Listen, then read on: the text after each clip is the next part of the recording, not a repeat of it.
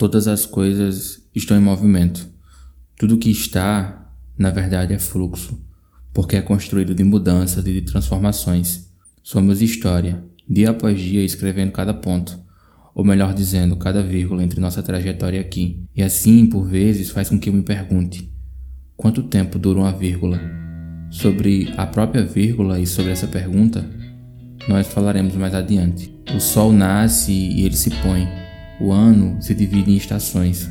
Aquele que hoje é criança envelhece e morre, porque o rio, ele flui. Ele sempre flui.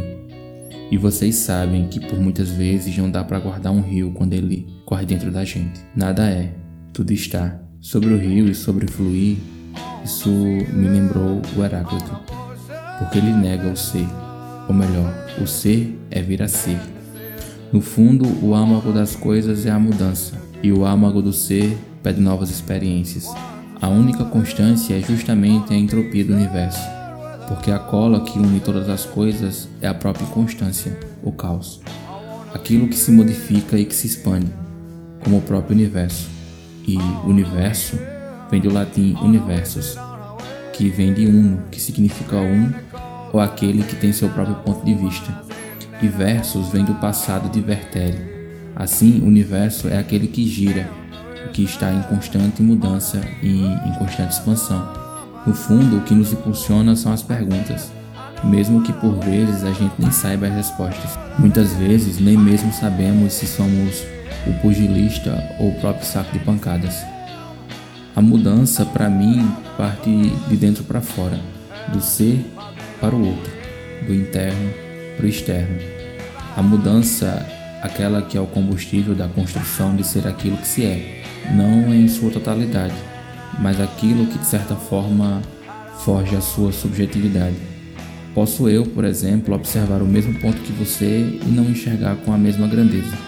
E tudo bem, porque aquilo que vejo parte de toda uma construção que tive das experiências que vivi. E eu demorei bastante para entender essa ideia de se estar em ritmos diferentes. E isso, de certa forma, me custou muito, até que eu entendi que tudo parte da ideia pura e simples da subjetividade. Assim como o fogo aquele que cura, mas também mata, o que acende e queima, mas também acalma. Porque o fogo, ele não é constante. Ele queima na mesma proporção que ele se apaga, assim como nós, porque não somos constantes. Somos complexos e essa, e essa complexidade é o que faz o ser subjetivo e único em toda sua totalidade, mesmo que por vezes estando só. Schopenhauer dizia que quem, portanto, não ama a solidão também não ama a liberdade. Apenas quando se está só é que se está livre. Cada um fugirá e suportará ou amará a solidão na proporção exata do valor de sua personalidade. Pois na solidão, o indivíduo mesquinho sente toda a sua mesquinhez, o grande espírito sente toda a sua grandeza. Uma palavra, cada um sente o que é. E, mesmo tempo, sendo o agente mais poderoso do universo, aquele que expande e que encolhe como uma mola, que mede e rege todas as coisas. Sigo sempre na corda bamba do tempo, na linha tênue que separa o que é o passado do agora, daquilo que não está destinado a ser. E isso me lembra o Vinícius de Moraes, no soneto de aniversário. Passem-se dias, horas, meses, anos. Amadureçam nas ilusões da vida. Prossiga ela sempre dividida entre compensações e desenganos. Faça-se a carne mais envelhecida, diminuam os bens, cresçam os danos. Vença o ideal de andar caminhos planos, mesmo que levar tudo vencida. Queira-se antes ventura do que aventura, à medida em que a têmpora embranquece e fica tenra a fibra que era dura, e eu te direi, amiga, amiga minha, esquece.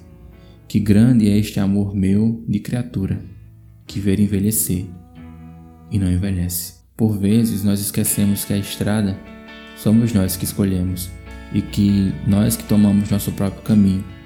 E de certa forma eu prefiro viver com angústia do que foi do que com medo daquilo que poderia ter sido. Porque o que somos e o que nos transforma são os caminhos que tomamos, as histórias que contamos e que vivemos.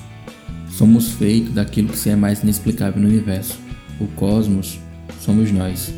E e só o vemos quando estamos a sós e olhando para dentro. O que fica durante toda a estrada que percorremos é aquilo que verdadeiramente nos marcou, como diz o próprio André Tecedeiro. Ele perguntou-me: em que medida é que isso te marcou? E eu perguntei-lhe: como se mede uma raiz? E voltando ao tempo, imagine ele como um elástico. Quanto mais você o estica, mais devagar ele passa. E há uma frase do filme Com Amor Van Gogh que ilustra justamente isso. Os dias parecem semanas para mim. Os dias, na verdade, ainda são os mesmos. A medida do tempo é a mesma. No entanto, nós não somos os mesmos. As percepções são diferentes. O mesmo dia que para você passou lento, passou voando para quem estava do outro lado da cidade. Quem define o tempo somos nós mesmos, assim como definimos a nós, na nossa inconstância de saber o que somos e de entendermos para onde vamos. O tempo, aquele que é pai de todas as coisas, só flui quando fluímos também, e assim tornamos a um ciclo, como o próprio fogo, que dura aquilo que deve durar, assim como o tempo que passa quando tem que passar. E isso talvez até não possa fazer muito sentido para você, mas para mim funciona quase como um caderno em branco. Ao invés de um ponto, põe-se uma vírgula. Isso me lembrou a pergunta que está no início desse episódio, na ponta do elástico desse tempo do que falo. Quanto tempo dura uma vírgula? E a resposta, na verdade, quem dá é você. Porque ela dura pelo tempo mais que você precisa escrever sem pôr o ponto final. Mesmo que você precise, muitas vezes, rasgar a folha, trocar o caderno e recomeçar. Quando você retomar, o faça sem medo, uma vez que o caminho, a próxima palavra e linha a ser escrita, quem define é você. Porque é tão importante preocupar-se com a estrada quando nós estamos partindo ao nada. No fim, quanto ao tempo, eu esquecerei.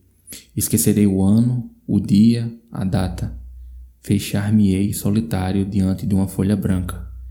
E mesmo depois de ter escrito tanto, não escreverei mais nada. A vida são deveres que nós trouxemos para fazer em casa. Quando se vê, já são seis horas. Quando se vê, já é sexta-feira. Quando se vê, já é Natal. Quando se vê, já terminou o ano. Quando se vê, não sabemos mais por onde andam nossos amigos. Quando se vê, perdemos o amor da nossa vida. Quando se vê, já passaram-se 50 anos. Agora, agora é tarde demais para ser reprovado. Se me fosse dado um dia, uma oportunidade, eu nem olhava o relógio. Eu seguiria sempre em frente, iria, jogando pelo caminho a casaca dourada e inútil das horas. Eu seguraria todos os meus amigos. Já não sei onde e como estão e diria: vocês, vocês são extremamente importantes para mim. Eu seguraria o meu amor que está há muito à minha frente e diria: eu te amo. Dessa forma, eu digo: não deixe de fazer algo que gosta devido à falta de tempo. Não deixe de ter alguém ao seu lado ou de fazer algo por puro medo de ser feliz. A única falta que será, será desse tempo que infelizmente não voltará mais.